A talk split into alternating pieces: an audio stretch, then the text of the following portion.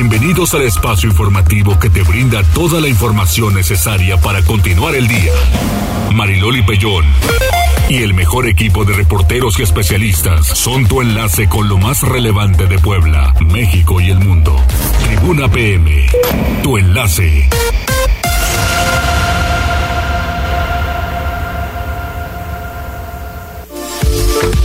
Dos de la tarde con dos minutos. Bienvenidos a Tribuna PM. Mi nombre es Alejandra Bautista y a nombre de la titular de este espacio, Mariloli Payón, le doy la bienvenida a 60 minutos de información. Le recuerdo que podemos estar en contacto a través del 242-1312, 2223 90 38 10. Y en redes sociales ya estamos en las páginas de Tribuna, eh, Tribuna Noticias y La Magnífica. Además, esta tarde, bien agradable, 23 grados centígrados según el pronóstico del tiempo. Nos espera lluvia, esperemos que sí. De todas maneras, no olvide el paraguas en casa, hay que estar prevenidos. Y aprovechando, porque hoy es el cumpleaños de Daniel Jacome, esperamos que esté muy felicitado mañana. Dice Avi que es, yo lo quiero este felicitar por adelantado. Yo.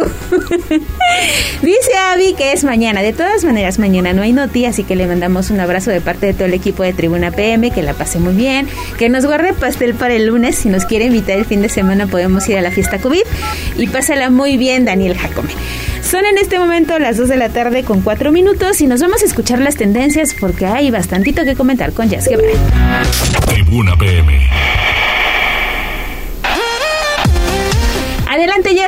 Buenas tardes. ¿Qué tal? Te saludo con mucho gusto, Ale, en este viernes 9 de septiembre. Pues sí, como lo comentas ya, las tendencias de este día, pues sí, obviamente tenían que ser eh, de la reina Isabel II, que falleció el día de ayer a los 96 años, que también hay que recordar que estuvo al frente de la corona durante 70 años. Y es que este día también sucedieron varias cosas. La primera de ellas es que el Palacio de Buckingham anunció eh, muy temprano para nosotros en tiempo de México que el día de mañana será eh, oficialmente declarado como rey Carlos III. También hay que recordar que mantendrá su nombre, algunos eh, o en la historia algunos han cambiado este título, pero Carlos III pues sí mantendrá su nombre. Y también esta bueno esta mañana para nosotros Carlos III dio su primer discurso ante medios de comunicación, en específico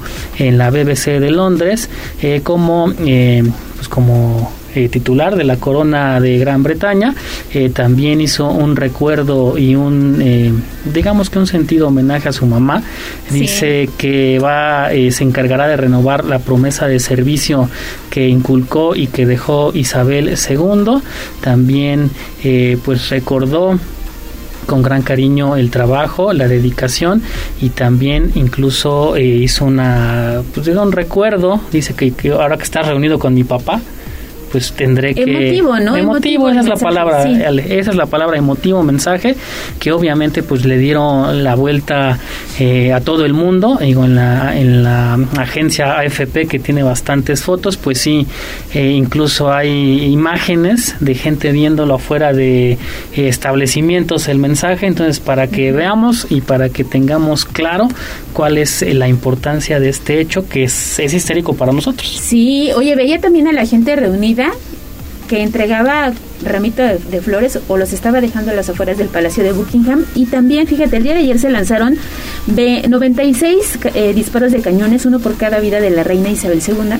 Entonces están las imágenes disponibles en redes sociales y tempranito recordábamos que la reina Isabel ha aparecido o apareció en algunas películas, sobre todo animadas, te decía la de Minions, y ahorita estoy viendo que también tuvo una participación en Cars, bueno, se, se personificó a la reina Isabel eh, tiene una charla con Mate porque en una de las películas se realiza una carrera precisamente en Reino Unido. Entonces, bueno, datos curiosos de la reina Isabel. Y mira, datos más, datos curiosos para que vale la pena mencionar.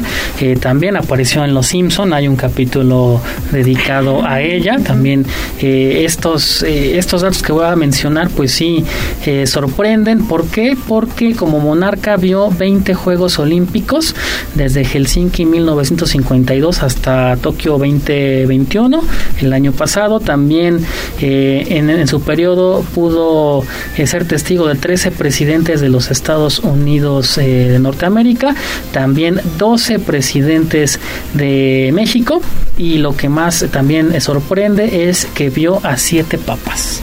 Y el presidente de Estados Unidos, Joe Biden, acaba de anunciar que va a asistir precisamente al funeral de la reina Isabel allá en Reino Unido. Y también, eh, hablando de la reina Isabel, pues sí, bastantes eh, imágenes de diarios eh, reconocidos en todo el mundo como El País, de New York Times, The Guardian, The Times, Washington Post, evidentemente pues sí, todo acerca de la reina Isabel. La de Times me gustó. Fíjate que la de Guardian también está bastante llamativa, obviamente con su corona. Y pues sí, la grandeza y la riqueza de la reina Isabel. Así es que todo el mundo está pendiente de lo que pasa allá en Reino Unido. Siga la cobertura especial a través del portal de casa www.tribunanoticias.mx. Hay un banner y en ese le da clic y lo lleva directamente a todas las notas que se han generado desde la muerte de la reina Isabel. Y mira, cambiando de tema completamente, pero para aprovechar este fin de semana por si no tienen algún plan, eh, pues fíjate que el día de ayer estuvo Blue Demon Jr., el luchador mexicano, eh, hijo obviamente del emblemático Blue Demon, estuvo en el Museo de la Memoria Histórica Universitaria de la UAP y es que se está eh, exhibiendo una muestra de 42 máscaras, obviamente con, de varios artistas con el modelo original de la máscara de Blue Demon, pero si pueden ir, véanlas porque la verdad están bastante bonitas, es arte puro. Así es, el Museo de la UAP Está ubicado ya en la zona de Analco y el ingreso únicamente le va a costar 10 pesos. Si son estudiantes de la Benemérita Universidad Autónoma de Puebla, enseñan su credencial, ingresan sin ningún costo. Está en la 3 Oriente mil, 10, mil, no, 1008 en el barrio de Analco y esta exposición está abierta al público hasta el 6 de noviembre. Así que ahí está la invitación si todavía no tienen plan el fin de semana y está Está padre recorrerla en el Museo de la Memoria Universitaria. Así es, Ale. Y todo esto ya lo pueden encontrar en nuestro portal tribunanoticias.mx. Gracias, Jazz. Ahora sí, nos vamos de lleno con la información porque hay mucho que compartir para cerrar esta semana.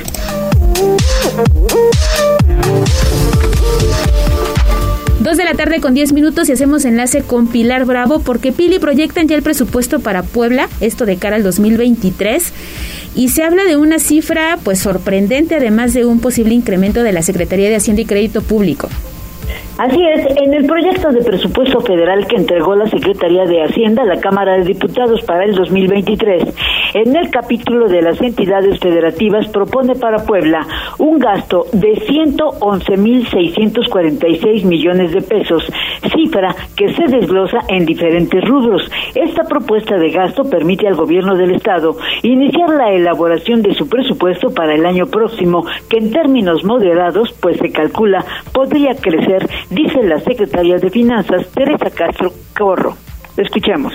En resumen, el proyecto que envía la Federación a la Cámara de Diputados el día de ayer para su respectiva valoración y aprobación es del orden, el total de recursos federales de 111.646.4 millones de pesos. Esta cifra es superior respecto al año anterior en 15.051.8 millones de pesos. Este recurso es 15.6% eh, eh, creciente respecto al año anterior en términos nominales. Y bueno, todas estas acciones eh, en este momento es una iniciativa, tiene que ser discutida por la Cámara de Diputados, pero con, esta, con estas proyecciones empezaremos a hacer nosotros nuestra iniciativa para el presupuesto 2020. ¿Por qué cantidad aproximada se podría formular el presupuesto de egresos del Estado de Puebla? Y la suma de este proyecto más la estimación que estamos haciendo de las acciones que tendrá eh, la Secretaría de Finanzas suman en este, en este primer ejercicio más de 120 mil millones de cifra que supera eh, al, del año pasado y que es, sería la cifra más alta en la historia del Estado este, en los últimos años. Tengo. Y bueno, pues de esta manera se está proyectando el presupuesto para 2023 en 120 mil millones de pesos. La Secretaría de Finanzas asegura que no habrá ningún incremento de nuevos impuestos, es decir, no se van a crear ningún nuevo impuesto, pero además algo importante, solamente se hará ajuste de el índice de inflación pues en los derechos y en los servicios que ofrece el gobierno. Pero en términos generales pues es una cifra muy elevada. Ahora solo falta que bueno la apruebe la Cámara de Diputados y que eh, pues de esta manera se pueda elaborar ya el presupuesto del gasto del gobierno del estado. Esto todavía tienen eh, pues que hacerlo en las siguientes semanas. Hay que recordar que una vez que se elabore el presupuesto se manda al Congreso del estado y finalmente se aprueba. Ese es el reporte, Ale. Gracias, Pili. Importante esto que nos acabas de comentar y en un minuto más usted ya puede consultar la nota en el portal de casa. Pero tenemos más con Pilar Bravo porque precisamente en la conferencia matutina se habló acerca de esta penosa situación que ocurrió en un jardín de niños en la zona de Amalucan y también un caso de agresión ocurrido en el pueblo mágico de Chignahuapan contra un pequeñito de seis años de edad que desafortunadamente fue víctima de agresión por parte de sus compañeros. El gobernador dijo que tanto la Secretaría de Educación Pública como la Fiscalía General del Estado deberán actuar con rigor para sancionar a los agresores de ambos casos. ¿No es así, Pili? Así es, Ale. Eh, pues recordarás que esta semana pues hubo dos casos de eh, pues de daño, de agresión a menores de edad. Y bueno, pues uno ocurrió aquí en Puebla, en un jardín de niños de Amalucan. Y el otro caso eh, de una escuela rural de una comunidad de Chignahuapan, donde un niño de seis años pues resultó golpeado. En el caso de la niña, pues se presume que haya sido o que haya recibido tocamientos, incluso violación, y lo cual, bueno, pues al conocer el gobernador estos hechos, dijo esto y los casos que se hayan dado, bueno, se tiene que determinar su responsabilidad pronto, no dejarla como un trámite burocrático, no dejarla como un asunto que hay que ocultar, no, no hay que ocultar absolutamente nada y le pido al secretario Melitón Lozano que esclarezca esos hechos, que los investigue, que determine responsabilidades y que se sancione en términos de reglamentos y de leyes. Y donde se cometieron delitos, denuncias penales. Y bueno, por cierto, bueno, ya lo comentábamos en la mañana que tanto la Secretaría de Educación Pública como la Fiscalía General pues ya tomaron cartas en, cartas en estos dos asuntos y bueno, pues ahora deberán actuar con rigor. Y también fíjate que el gobernador hizo un llamado a los padres de familia y a los maestros para que pues vigilen más la conducta en el caso de los profesores, pues para que vigilen al personal de intendencia o ajeno a las escuelas pues para eh, que no tengan contacto con los niños y menos con las niñas. Y por otro lado, a los padres de familia también se les debe convocar, pues para que observen la conducta de sus hijos. Este es el reporte, Ale. Así es, la comunicación que tenemos con los menores, eh, debe haber esa confianza entre los niños y los padres de familia, porque muchas veces no existe y ni siquiera se enteran, Pili. Exacto. Afortunadamente, fíjate que en el caso de la niña de Amalucan, eh, pues sí, eh, ya te digo, se les está haciendo los exámenes, los estudios, pero además, pues luego en las escuelas se ha dado mucho eso, no sé si, si tú te has fijado, que bueno, pues a veces contratan pues personas ajenas para la limpieza o para los servicios, que son ajenas a los profesores, a la, a la escuela misma, ¿no? Y que lamentablemente, pues esos son los que pues a veces abusan o cometen eh, cosas indebidas con los niños. Así es, Pili. Muy completa la información. Muchísimas gracias y regresamos contigo más adelante porque tienes otro paquete de noticias que bien vale compartir este viernes. Nos vamos ahora con Gisela Telles, porque hay información del Ayuntamiento de Puebla. Los establecimientos deberán respetar el horario de cierre este 15 de septiembre. ¿No es así, Gisela? Buenas tardes.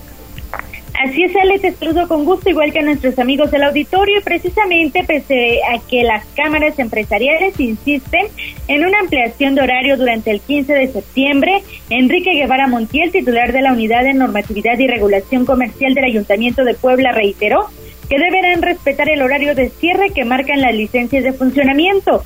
El funcionario dejó en claro que las licencias de restaurantes marcan un horario de cierre a las 23 horas restaurantes bar a las 24 y antros a las 3 horas. De ahí que se deberán ajustar para evitar una multa y hasta el cierre correspondiente. Lo que sí permitirán, dijo, es que los comercios realicen paquetes de comida y bebidas, por lo que la próxima semana se reunirá con las diferentes cámaras empresariales para comunicar lo que determinó el alcalde Eduardo Rivera Pérez. Así lo decía. No, no, tiene que ser conforme al horario de la licencia, ¿no? Es decir, este, en efecto, licencia de funcionamiento dice que es a las 12 o este pues tendrá que ser en ese sentido.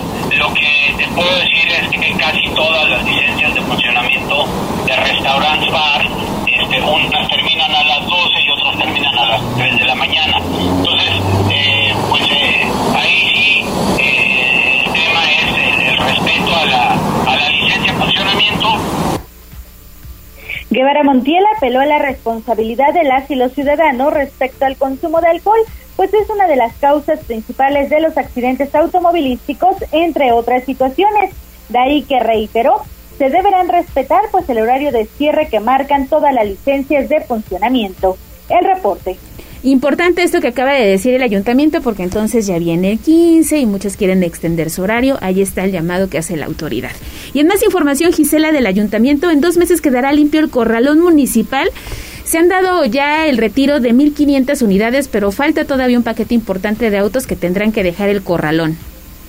Así es, esto lo dio a conocer Bernardo Arrubarena García, secretario de Administración del municipio de Puebla, quien precisó que ya se han retirado más de 1.500 vehículos de un total de 5.000, esto precisamente del corralón municipal, el que estará limpio a más tardar en noviembre. El funcionario indicó que el contrato fue por el orden de 20 millones de pesos, aunque la suma puede ir al alza debido al peso de las unidades, una vez que la empresa ganadora tiene un término de 120 días naturales para desalojar el parque inservible, contando desde el mes de agosto.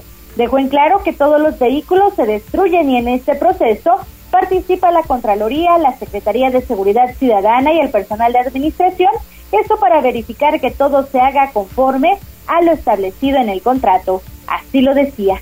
Este sí es un contrato de representa un ingreso eh, para el ayuntamiento de un poco más de, de 20 millones de pesos que estos se irán recaudando a lo largo de estos 120 días. Eh, la empresa eh, este, que ganó la licitación está obligada a ir sacando todos los vehículos y nos va haciendo un depósito de garantía o un guante. Nos van cubriendo en el orden de los 5 millones de pesos y una vez que conforme a las compulsas de los pesos que se van sacando de cada uno de los vehículos que se retiran, que todos son destruidos, la marca que sea, hay algunos que ya ni se reconoce qué marca eran, ya no sabe si era Caribe o Suru. Entonces, de todos estos vehículos se, destruyen, se van pesando, se hace la compulsa y una vez que se cubra el peso, eh, eh, se va haciendo otra vez un depósito hasta eh, el orden de los 20 millones. La información, Ale. Muchísimas gracias Gisela, ahí está el reporte de lo que ha pasado en, las últimas horas en temas del ayuntamiento y ahora vamos con Liliana Tecpanecatl que ha estado muy pendiente de la situación que enfrenta la planta de autos Volkswagen de México. Ya se presentó una contrapropuesta Lili el sindicato y el lunes habrá votación de nueva cuenta. De nueva cuenta, Alejandra, buenas tardes. Te saludo con mucho gusto, igual que el auditorio. Efectivamente, fíjate que la Secretaría del Trabajo emitió un comunicado hace pues algunas, eh, algunos minutos en donde señala que la empresa Volkswagen y el Sindicato Independiente de Trabajadores de la Industria Automotriz, similares y conexos Volkswagen de México, acordaron aceptar la propuesta de la Secretaría del Trabajo y Previsión Social de someter a consideración de los trabajadores que los incrementos al contrato colectivo sean aplicados retroactivamente al 20 de julio, día en que se firmó el convenio y no así el 18 de agosto, día de vencimiento del contrato colectivo, significando esto un beneficio directo a los trabajadores.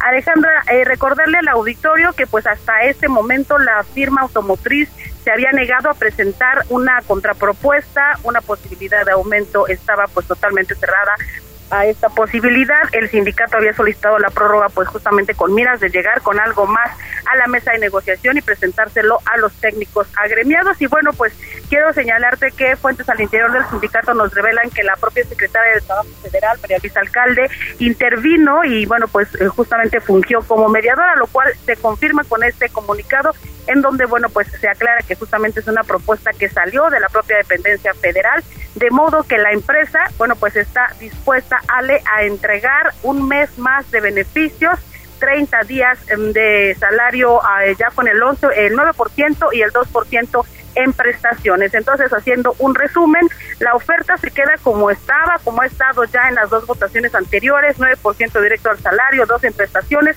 pero se suman 30 días de estos beneficios, los cuales pues tendrían que arrancar el 18 de agosto y que ahora iniciarían el 20 de julio, que es el día en que se establecieron estos acuerdos. Fíjate que este convenio pues se eh, presentó justamente ante el Centro Federal de Conciliación y Registro Laboral, de modo que el periodo de prehuelga, como lo habíamos anticipado ya hace algunas horas, pues es el próximo 14 de septiembre a las 11 de la mañana, así que el próximo lunes 12, el lunes 12 de septiembre habrá una tercera consulta, una tercera vuelta. Los trabajadores deberán votar por esta nueva propuesta si ellos la aprueban por un 50% más uno del padrón, entonces estaremos hablando de que la huelga se habrá conjurado allá en la planta de San Lorenzo Almecatla. Este es el reporte. Oye, Lili, y desde tu experiencia vislumbras que ahora sí los trabajadores van a ir con este nuevo acuerdo que se ha presentado, van a, van a mostrar su voto a favor. Alex, yo creo que se avecina un fin de semana muy intenso para la representación sindical. Tendrán que hacer mucha chamba de eh, negociación con las bases de socialización de la información. Creo que estos días que fueron de mucha tensión, de mucha incertidumbre, sí encendieron las alarmas en las bases eh, laborales respecto a que la empresa pues no finalmente no se dio no eh, insisto el, el mismo comunicado lo señala esto es una propuesta que está guiando que está emitiendo el centro laboral de conciliación Ojalá que los trabajadores cedan en esta ocasión. Todos quisiéramos pensar que sí. Yo francamente ya no me atrevería a decirte algún veredicto, Ale. Sin embargo, este, pues a mí sí me queda claro que ni la empresa, ni el sindicato, ni por supuesto la autoridad quieren quieren irse a la huelga. Ojalá los trabajadores piensen igual, Ale. Así es, la moneda sigue en el aire y vamos a estar muy pendientes. Gracias Lili porque además te has mantenido al tanto de qué es lo que pasa tanto en el sindicato como en la empresa alemana. Cuídate y excelente tarde Lili. Gracias, Ale, igualmente. Buenas tardes. Ahí está la información y bueno, vamos a esperar a ver qué pasa. Usted también puede consultar eh, los detalles de todas estas noticias en el portal de casa y en redes sociales nos encuentra como arroba noticias tribuna, tribuna vigila y también código rojo. Vamos con Daniel Jacome porque caray, esta es una también lamentable noticia. Un menor que además se dedica a cuidar borregos, Intentó rescatar uno de sus animales y fue arrastrado por la corriente. Hay una búsqueda por parte de los elementos de protección civil. Adelante Daniel con los, los detalles de esta información. ¿Qué tal, Ale? Te saludo con gusto. Efectivamente, este jueves un adolescente de nombre José Daniel, de 12 años de edad, intentó rescatar a un borrego que cayó a una poza de agua. Sin embargo, fue arrastrado por la corriente. Los hechos ocurrieron en el municipio de Cuautinchan. De acuerdo con vecinos de la zona de San José Morelos, aproximadamente a las 18 horas, el joven se encontraba pastoreando unos borregos. Sin embargo, uno de los animales cayó al cuerpo de agua, por lo que el menor no dudó en ir a rescatarlo. Tras intentarlo, bueno, pues ya no volvió a ser visto. Por lo anterior, familiares, vecinos, personal de protección civil y el edil Daniel Torres dieron inicio a las labores de búsqueda. Sin embargo, la lluvia imposibilitó que éstas continuaran, por lo que se reanudaron el día de hoy a las 7 horas de la mañana. Hasta el momento no se reporta la localización del joven, por lo que los trabajos continúan en marcha. Ale. Pues esperemos que lo localicen, que encuentren eh, pues este menor de 12 años de edad allí. Continúen las búsquedas en esta zona y muy triste esta noticia, seguramente es algo que se repite año con año y ojalá también la familia se encuentre bien. Gracias, Daniel. Con gusto, Ale. Y antes de irnos a la pausa rápidamente le comparto que Mario Riestra, el diputado federal, está compartiendo a través de sus redes sociales. Logramos que la propuesta de presupuesto de 2023 se incorporen 1.272 millones de pesos para reconstruir el hospital de San Alejandro y 91 millones de pesos para remodelar, remodelar la Margarita. Sin duda son buenas noticias, así que seguramente el próximo año ya veremos un nuevo inmueble allá en lo que fue este hospital del Instituto Mexicano del Seguro Social y la remodelación de la Margarita que vaya que lo necesite y que tuvo que absorber pues a varios derechohabientes a raíz de que el temblor de 2017 pues afectó este importante nosocomio. Nos vamos a la pausa, pero le recuerdo que podemos estar en contacto 242 1312 y 22 23 90 38 10. ¿Ya tenemos mensajes ya? Así es, Ale, mira, Carlos Charlotte pregunta, ¿cuándo vuelve Mariloli? Ah, el lunes, Carlos, el lunes ya vuelve Mariloli, nada más estábamos cuidando el changarro unos días. Y Beta Alejandra Ortega dice, hola Ale, te manda saludos mi mamá. Ay. Te seguía cuando estabas en el Noti de las seis.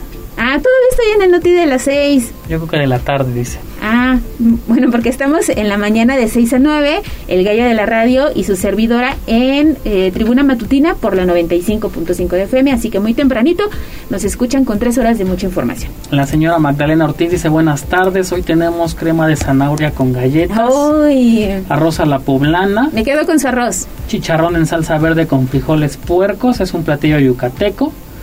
De postre hay arroz con leche Dice que también tienen agua de horchata. Me gusta su menú. Sí, me quedo con el arroz, con la salsita de chicharrón. Mmm, sí. El postre también me gusta. Y sí, acepto el agüita también. Estamos aquí en calle San Martín, Texmelucan, 68, Colonia La Paz, y somos cinco personas. Y también saludos para el señor Miguel Ángel Popoca, que dice, Ale y equipo de tribuna, buenas tardes, saludos. Sí, ya también se reportó. Le mando un saludo a don Miguel. En la mañana no recibí mensaje. Ya se hace costumbre que nos escuche tempranito y luego se sigue con la programación de La Magnífica y termina con Tribuna PM. Le mando un saludo, disfrute el viernes y sobre todo el fin de semana. Ahora sí nos vamos a la pausa y regresamos porque tenemos más noticias en Tribuna PM.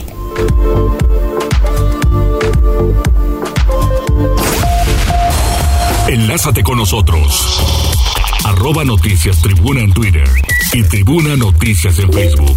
Ya volvemos con Tribuna PM. Noticias, tendencias y más. Estamos de regreso. Tribuna PM, tu enlace. Oye, y escuchamos una melodía de los Enanitos Verdes. Justo el día de ayer se dio a conocer esta lamentable noticia, ¿no? El vocalista murió. Marciano Cantero, que tenía problemas renales, eh, pues falleció lamentablemente el día de ayer. Pues sí, un grupo pues emblemático también. Sí, todo el mundo conoce esta canción. Sí, y en los últimos años tenía una gira con hombres G, Enanitos Verdes. Mira. Un show bastante Es que yo soy fan, dice, pero sí. Un show bastante bueno, la verdad. ¿Los viste juntos? Mm, no, me hubiera gustado verlos en vivo, pero he visto videos y buen ambiente. Sí, sin duda. Bueno, ahí está, lo que pasa en los temas musicales y vamos con Pilar Bravo porque hoy estuvo muy pendiente de la inauguración de la Expo Mezcal en el Centro de Convenciones Pili. Estará todo el fin de semana. Pues sí, ahí tienes para darte una vueltecita y tomarte ahí un shot, como dicen ahora los jóvenes, de mezcalito. Bueno, pues mira, en el centro de convenciones se inauguró la primera Expo Mezcal Orgullo de Puebla con la participación de 70 marcas de productores que provienen de 116 municipios donde se elabora y destila el mezcal que ahora se ha convertido en una bebida de moda. El gobernador Miguel Barbosa acudió a inaugurar este evento de fin de semana, donde la secretaria de Desarrollo Rural, Ana Laura Altamirano Pérez destacó que Puebla es el segundo productor a nivel nacional y esto es lo que genera la industria del mercado. Destaco que todos los productos exhibidos cuentan con sus respectivos registros y marcas, porque también garantizamos la salud de las y los consumidores. Ese nivel tienen hoy las y los productores en Puebla se producen 500 mil litros anuales de esta bebida espirituosa, como así le llaman los sabedores, que representa una derrama económica de al menos 175 millones de pesos y que participan en su producción 4.500 familias. Y bueno, por eso en colaboración entre productores y gobierno permite que los mezcales de Puebla ahora tengan marca propia registro sanitario formal que permite que la calidad de estos productos sean incluso galardonados a nivel nacional. El reporte, Ale, de esta expo que estará abierta a partir de hoy y hasta el domingo, desde las 10 de la mañana hasta las 8 de la noche. Oye, Pili, y ahorita que dices hay que probar un shot, dicen que sabe mejor el mezcal acompañado de un rico mole de caderas.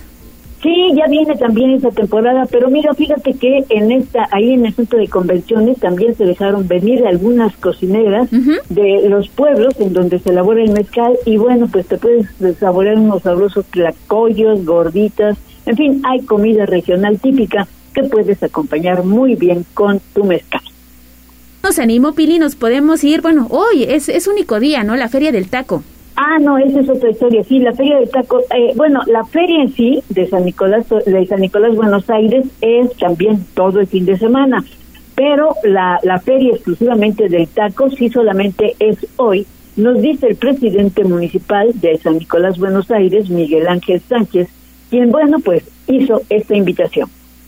Llevamos más de 30 años pues ya haciéndola año con año, a excepción de dos años de pandemia que desgraciadamente nos frenaron. Pero esta feria es una feria, entonces sin querer San Nicolás y todos los taqueros que somos oriundos, pues regresamos el 9 de septiembre a dar gracias al Santo Patrono por todos los beneficios recibidos en el año, y bueno, pues muy temprano, esos 200 taqueros que, pues fíjate, no siempre viven en San Nicolás, Buenos Aires. En ocasiones, pues muchos se han ido a vivir, por ejemplo, a la Ciudad de México o a otras partes de la República. Pero año con año, así como manda, se regresan a su comunidad para ofrecer tacos gratis. En estos momentos está a todo lo que da pues la comunidad recibiendo sus tacos gratuitos y te digo, repiten o algo así como a las 5 o 6 de la tarde, es cuando ya se agotó estas 10 toneladas de carne que ofrecen los taqueros de San Nicolás, Buenos Aires, y luego pues se siguen con el bailazo y todo el resto de la feria para el fin de semana, para celebrar a San Nicolás Tolentino el reporte. Y vale mucho la pena, Pili. Yo ya fui y sí probé los deliciosos tacos que ahí te regalan. Y ya viste las cosas que se hacen, ¿no? Sí, pues, enormes, enormes, porque además... De gorro, pues ya sabes que, que, todo le corra. ¿no? Sí, exactamente, Pili. Oye, ¿y todo está listo para el gran concierto de hoy de los tres tenores? ¿Inicia en punto de las 8 de la noche? Sí, así es. Y bueno, pues ya todo está listo para el concierto de esta noche de los tres tenores. Un concierto que será a lo grande. Se presentarán Ramón Vargas, Fernando de la Mora y Javier Camarena, que ya están en Puebla desde hace tres días para sus ensayos y para presentarse esta noche en el Auditorio Metropolitano para ofrecer no solamente áreas de música clásica, sino también de música mexicana. Escuchemos parte de lo que vamos a tener esta noche. Y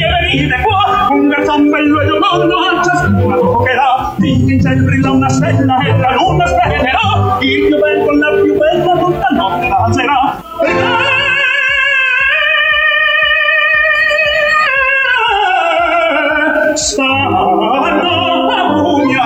Bueno, ¿quiénes son estos tenores? Se trata de artistas maduros, pero con mucho éxito internacional. Fernando de la Mora tiene 64 años de edad y bueno, debutó en la música desde 1986 ya como artista profesional en Bellas Artes. Se ha presentado en la, eh, pues en diversos eh, países como en el Metropolitan Opera de Nueva York, la Ópera de Viena, de Barcelona, de Moscú, de Berlín, de París, de San Diego, de Venecia, en fin, en tantas partes de Europa. Ramón Vargas, por su parte, tiene 61 años de edad, ha sido galardonado en ocho ocasiones y además tiene pues 10 álbumes grabados. Javier Camarena, más joven, nacido en Jalapa, Veracruz, su primera presentación la hizo en Bellas Artes en el 2004. Entre las actuaciones destacan pues también presentación en el Metropolitan Opera House y el Hayward de Estados Unidos. Para acompañar a los tres tenores tendremos a la Orquesta Sinfónica del Estado de Puebla, al coro normalista, al mariachi juvenil de Tecatitlán, así como al trío de los Panchos. Entre todos, pues prometen una gran noche a lo grande como se hace en Puebla. Ese es el reporte, Ale. Muchísimas gracias, Pili. Pues hay de dónde escoger, así que si todavía está a tiempo y tiene ganas, acuda a este a este concierto que se va a brindar el día de hoy, porque además es un evento con causa. Y de... claro. Exactamente, Pili, bien vale la pena apoyar.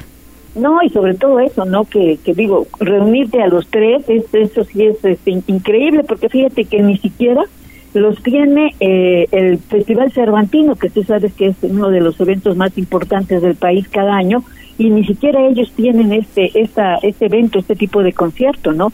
Entonces yo creo que sí es una... Y además, por ejemplo, si tú vas a cualquier parte, incluso en México, ¿no? En Bellas Artes, a, pues a, a un concierto, pues vas a ver a uno, no a los tres juntos, ¿no? Entonces creo que por eso sí es una oportunidad, pues, de disfrutar este concierto único en Puebla.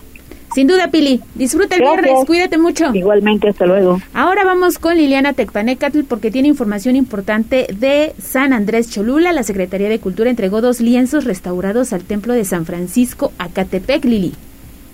Efectivamente, Ale, fíjate que, bueno, pues luego de 60 días de pues una meticulosa eh, planeación para realizar trabajos de conservación y restauración de tres lienzos de el, templo de San Francisco Acatepec, pues finalmente hoy fueron entregados a la iglesia, a la comunidad de feligreses católicos. Quiero señalarte que se integró un equipo multidisciplinario de 11 especialistas adscritos a la Secretaría de Cultura del Gobierno del Estado de Puebla, que ellos fueron los encargados pues justamente de realizar la intervención que se realizó en el mismo sitio, en el mismo templo, esto con la finalidad de coadyuvar con los fiscales, mayordomos y principales, pues justamente de la iglesia de San Francisco Acatepec, para que la comunidad también tuviera esta certeza de que sus obras pues no iban a sufrir un mayor, una mayor eh, intervención, sino solamente lo que se había pactado.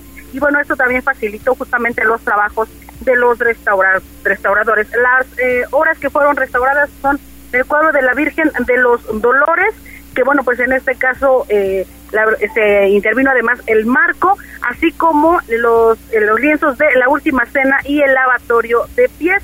Y quiero comentarte, Ale, una buena noticia, porque al concluir justamente pues la entrega de estos lienzos, se presentaron otros dos, eh, otras dos obras, otros dos cuadros que también requieren la intervención y la Secretaría de Cultura en ese momento pues ha anunciado que también se procederá justamente a su intervención a fin de dar respuesta a las peticiones de la comunidad, sobre todo pues de los feligreses que están muy interesados en que se conserve el patrimonio del templo de San Francisco Acatepec. Quiero decirte que en este evento pues estuvo también presente el alcalde Edmundo y quien agradeció la colaboración de la Secretaría de Cultura, así como la asesoría por parte del Instituto Nacional de Antropología e Historia, pues todas las acciones que se realizaron en estos cuadros fueron vigiladas por el organismo. Este es el reporte, Ale.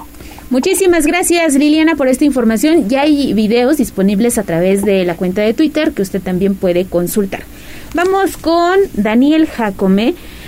Ay, a mí estas, estos, pues es una olla de presión, siempre me ha dado como miedito. Bueno, pues explotó y una persona resultó lesionada en Tecamachalco, Daniel. Así es, Ale. Bueno, pues la explosión de una olla de presión provocó lesiones en una persona al interior de un domicilio ubicado en Santiago Alceseca, junto auxiliar del municipio de Tecamachalco. De acuerdo con vecinos de la zona, se escuchó un fuerte estallido, situación que los preocupó ya que llegaron a creer que se había tratado de un tanque estacionario de gas. Sin embargo, poco después lo descartaron. Al lugar arribaron paramédicos de protección civil, quienes estabilizaron a la persona afectada y luego le ingresaron al Hospital General de Tecamachalco, donde su estado de salud hasta el momento es desconocido. Ale. Muchísimas gracias, Daniel. Bueno, pues esto fue lo que sucedió en esta zona de Tecamachalco. Hay que tener mucho, mucho cuidado. Gracias, Daniel. Excelente fin de semana, Ale. Gracias. Cuídate mucho, Daniel. Y bueno, vamos a información eh, de hechos de tránsito a través de Tribuna Vigila. Tenemos varios reportes ya. varios reportes que nos hacen llegar si circulan por las calles de la ciudad. Mucho cuidado porque hay, mira, hay un hundimiento en la 15 Sur y 15 Poniente, nos comparte Raimundo Aguirre. Ya hay, eh, bueno, hay una llanta pues, señalizando el lugar para que lo tomen en cuenta también. En la 22 Norte, esto a la altura del, del número 607, esto en la colonia Los Remedios, hay otro hundimiento y también nos compartían las imágenes porque cayó una camioneta eh, de estas de redilas, entonces ya hicimos también el, el reporte a las autoridades correspondientes y mira, Dani Montada dice, hay varios autos en doble fila sobre Avenida Reforma. No nos dice a la altura de qué calle, pero con mucho gusto le preguntamos, Ale. Ahí está la información. Gracias. Y recuerde que sus reportes siempre se suben a la plataforma de Tribuna Vigila en Twitter y en Facebook y que queremos ser ese enlace entre ustedes y la autoridad. Y al inicio de esta emisión hablábamos de la reina Isabel. Bueno, en la Ciudad de México se han formado largas filas en el Museo de Cera de la capital de México para tomarse una fotografía con la reina Isabel y así tener un recuerdo tras su fallecimiento. Yo no conozco el Museo de Cera en lo personal, pero vaya la cantidad de mexicanos, de turistas, incluso que se han dado cita en este emblemático sitio. Más de uno va a querer tomarse la fotografía Vamos, una vez. ¿Sí? Yo sí ya tomo la Terminando el Noti a las 3, que ya compró Y de paso la de Memo Ochoa, que también ya la, de, la develaron antier, me parece. Ah, no sé, no vi. Es que no soy tan futbolera. Sí. Ah, dice Abby que sí. Confirma. Bueno, pues ahí está la información. Nos vamos a la pausa y regresamos.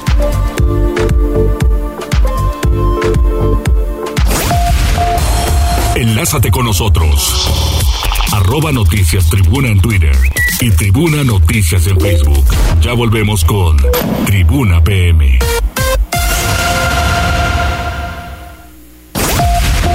Noticias, tendencias y más. Estamos de regreso. Tribuna PM, tu enlace. Dos de la tarde con 49 minutos, tiempo de escuchar la colaboración que nos ha preparado Fernando Gaco, que además habla de temas de emprendimiento. Pongan mucha atención si ustedes están por iniciar o ya tienen un negocio. ¿Qué tal? Hola amiga Mariloli, ¿cómo estás? Un saludo a todo el maravilloso auditorio de Tribuna Noticias. Muy contento de estar con ustedes semana a semana platicando temas de emprendimiento, negocios. Y esta semana yo les quiero platicar acerca de cambiará la publicidad cuando llegue la singularidad. A mí me gusta mucho platicar acerca de singularidad y hemos tratado algunos temas relacionados a esta. Esta vez yo les quiero comentar acerca de cómo está relacionada con la publicidad. Lo curioso de la singularidad es que en cuanto más temas investigamos, más dudas nos vienen a la mente. En mi caso, siendo un empresario de medios, publicista, textil, me interesa mucho cómo afecta la publicidad a las personas, en la manera en que llegan nuestras ideas y propuestas a nuevas generaciones, a nuevos empresarios y a nuevos proyectos. La publicidad es una herramienta que puede tener muchos usos, sin embargo, con el paso de tiempo ha tenido demasiados cambios. Ya no se hace la publicidad de la, de la misma manera en que se hacía hace 10 años o hace 20 años. Estaba cambiando abismalmente y ahora no son décadas, son años. En un año ya cambió completamente. Les quiero dejar una pregunta a todos ustedes. ¿La publicidad cambiará más cuando llegue la singularidad? Es decir, una vez que se alcance el grado máximo de entendimiento y la relación con las máquinas, la tecnología, nuestra vida cambiará para bien o para mal. Y en esos cambios sin duda también se encuentra la publicidad. Entonces, yo pienso que este es un proceso, será un paso necesario en la evolución del ser humano, pues siempre hemos estado innovando en todos los aspectos a pesar de todas las condiciones. De ahí mi frase, la perseverancia es la llave del éxito. Uno nunca hay que darse por vencido y siempre pensando en, con mentalidad exponencial y mentalidad de innovación. Por eso mismo, nos tendremos que adaptar a lo que el mercado del futuro nos exija. Tendremos que cambiar los procesos, el capital humano, qué relaciones tenemos y cómo las forjamos, entre otras cosas. Es más, puede ser que próximamente la publicidad ya no tenga los mismos objetivos que tenemos hoy en día. Entre entre los cuales hoy sin duda es llamar la atención y convencer a nuestro público. Incluso puede que nuestro trabajo se vea opacado por otras prioridades. Y quién sabe, el futuro parece incierto, pero algo queda muy claro, es que la innovación forma parte del ADN del ser humano, del ADN de todos los emprendedores, startuperos y grandes empresarios. Y creo que esto sin duda seguirá a lo largo del tiempo. Los invito, startuperos, a que tengamos esta mentalidad exponencial de singularidad, de innovación y siempre buscando el bienestar común. Yo soy su amigo Fernando Gaco y me pueden escuchar en mi programa de Startoperos 4.0 a través de los 4098.7 donde tenemos invitados grandiosos semana a semana que nos comparten consejos de emprendimiento, innovación, negocios y pasamos extraordinarios 40 minutos con ustedes. Yo me despido con mi frase, la perseverancia es la llave del éxito y nos escuchamos y nos vemos pronto. Saludos a todos, bye bye. Tribuna PM. Dos de la tarde con 52 minutos, tiempo de escuchar la información deportiva que tenemos, Neto. Adelante. ¿Qué tal, Ale? Muy buenas tardes, buenas tardes a todo el auditorio. Vamos rápidamente con información deportiva y comenzamos con el Puebla que mañana pues buscará acabar con esta racha de ocho empates de forma consecutiva cuando está buscando al conjunto de las Chivas Rayadas de Guadalajara, un que ha ido a la alza en los últimos compromisos. Y es que después de la igualdad a dos anotaciones entre el Puebla y los Tuzos de Pachuca, el cuadro dirigido por Nicolás Larcamón igualó la racha más larga de empates consecutivos en la Liga MX. En total, han sido ocho los partidos los que el Puebla ha empatado de forma seguida desde la fecha 6 hasta la 13, pasando por San Luis, Toluca, Tijuana, Necaxa, Atlas, Juárez, Querétaro y recientemente el conjunto hidalguense. Pero antes del Puebla, tres equipos ya habían conseguido empatar ocho juegos consecutivos. El primero de ellos fue Morelia en la temporada 81-82, cuando ligó ocho empates en fila desde la jornada 30 hasta la 37. El segundo equipo en igualar esa marca fue el América en el torneo México 86, cuando empataron desde la jornada 1 hasta la 8 para luego caer en la novena fecha ante los Potros de Hierro del Atlante. Finalmente, el último equipo en ligar ocho empates consecutivos fue el Irapuato en la campaña 86-77, luego de hacerlo desde la jornada 27 hasta la 34 para posteriormente romper esa racha en la fecha 35 precisamente ante el Club Puebla. Y es que el conjunto poblano hasta el momento se mantiene en el noveno puesto de la tabla general con 16 unidades todavía en zona de repechaje, pero el tiempo apremia y de ahí la importancia de sumar de tres puntos. Minuto a minuto de este compromiso a través de nuestra cuenta de Twitter, arroba Deportes, mañana a partir de las 9 de la noche con cinco minutos. Vámonos con el resto de la jornada porque con 28 puntos los Rayados de Monterrey persiguen al líder, al América, en la lucha por el primer puesto. Por ahora los para la distancia de goles, que es más 13 en contra de los más 18 de las Águilas. Y es que a lo largo de este torneo de Monterrey ha tenido que lidiar con lesiones sensibles de sus hombres de ofensivas como el colombiano Dubán Vergara, el ecuatoriano Joao Rojas y el argentino Rogelio Funes Mori. Aún así los Rayados tienen la tercera mejor ofensiva con 26 goles producidos. Este viernes, en el inicio de la fecha, los Rayados estarán visitando el Estadio Olímpico de Benito Juárez a los Bravos, precisamente de los Juárez que con 13 puntos están fuera de la zona de repechaje, además de que son la segunda fuera ofensiva con apenas 12 tantos cosechados. E impulsados una red de triunfos, las Águilas del América buscarán establecer su nuevo récord histórico propio de nueve victorias consecutivas este fin de semana ante los Rayos del Necaxa por la decimocuarta fecha del torneo Apertura 2022. Y es que el martes la América, dirigido por el argentino Fernando Ortiz, venció 3-0 al conjunto de San Luis y con ello empató su récord histórico de ocho victorias al hilo que comparten con el equipo de la campaña 1993-94 y también la del torneo verano 97. El América se presentará este sábado en el Estadio Victoria como líder de la clasificación con 28 puntos y con la mejor ofensiva del torneo, con 29 goles a favor. Por su lado, los Rayos de Necaxa tienen 17 puntos con los cuales ocupan la octava posición y aspiran a clasificar al repesca. finalmente con 12 puntos se situaban en la posición 16 fuera todavía de zona repesca en la máxima el Cruz Azul consideran que con cuatro partidos por delante todavía pueden acceder a la fase final y es que tras haber conseguido cuatro de los últimos nueve puntos en disputa ya con el mexicano Raúl El Potro Gutiérrez como director técnico interino este domingo el Cruz Azul estará recibiendo en el Estadio Azteca al Mazatlán con la obligación de ganar y es que los peñoneros tienen 15 puntos y por ahora están en zona de repesca. El resto de la fecha, Querétaro ante Santos, mañana sábado a las 5 de la tarde, Tigres contra León a las 7 de la noche con 5 minutos y Toluca frente a Pumas a partir de las 21 horas con 5 minutos. El domingo también juegan Atlas contra San Luis a las 6 de la tarde con 5 minutos y cierra la fecha número 14. Pachuca haciendo los honores al conjunto de Tijuana a partir de las 20 horas con 5 minutos. Vámonos con el béisbol porque los Leones de Yucatán son los campeones de la zona sur después de que vencieron 7-5 a los Diablos Rojos del México en el séptimo y definitivo encuentro de la serie de campeonato. La novena Melenude estará enfrentando a los Titanes de Monterrey en la Serie del Rey a partir de mañana sábado en tierras regiomontanas. Y finalmente Josalen lanzó para 297 yardas y participó en cuatro anotaciones. Von Miller logró dos de las siete capturas de Búfalo ante sus ex compañeros y los Bills dejaron claro que buscarán arrebatarle este año el título del Super Bowl a los carneros de Los Ángeles al aplastar los 31-10 en el partido inaugural de la campaña. Ale, hasta aquí lo más relevante en materia deportiva. Gracias, Ernesto. ¿Y cuál es tu pronóstico para el encuentro entre el Puebla y el Chivas? Me quedo con empate. Me parece que el Puebla estaría ligando su novena igualdad de forma consecutiva, incrementando nuevos récords en el fútbol mexicano. Así que apostamos por el empate. También Jazz dice que va por el empate. Todos por el empate. yo digo que gana. Yo Cóndor está ya no le importa, dice. Ya, en modo pesimista. Pero te está escuchando Mariloli Pellón. El lunes le dices.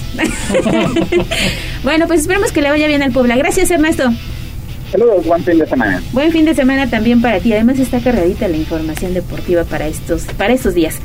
Antes de despedirnos, lo invito a que por favor le eche un vistazo a la columna de Irma Sánchez. Está disponible en el portal de casa. Y es que ustedes sabían que fue en el año 2002 cuando vino a Puebla el entonces príncipe de Gales, hoy rey de Reino Unido, Carlos de Inglaterra. Su visita fue por unas cuantas horas. No visitó la catedral, tampoco estuvo en la capilla del Rosario, ni saludó a autoridades, ni mucho menos hubo un evento oficial. Vino exclusivamente a la inauguración de una casa que albergaría oficinas, talleres y casa habitación de Fundación eh, Juconi, institución apoyada por la corona británica directamente por el príncipe, a quien le preocupa la suerte de los niños en condición de calle 2002. Yo no lo recuerdo, pero miren, ahí está la historia contada por Irma Sánchez. Ingresa al portal www.tribunanoticias.mx. Son las 2 de la tarde con 59 minutos. Tiempo de despedirnos. Los dejamos con la compañía del Cóndor y amenazamos con regresar el próximo lunes en punto de las 2. Adiós, disfruten el fin de semana.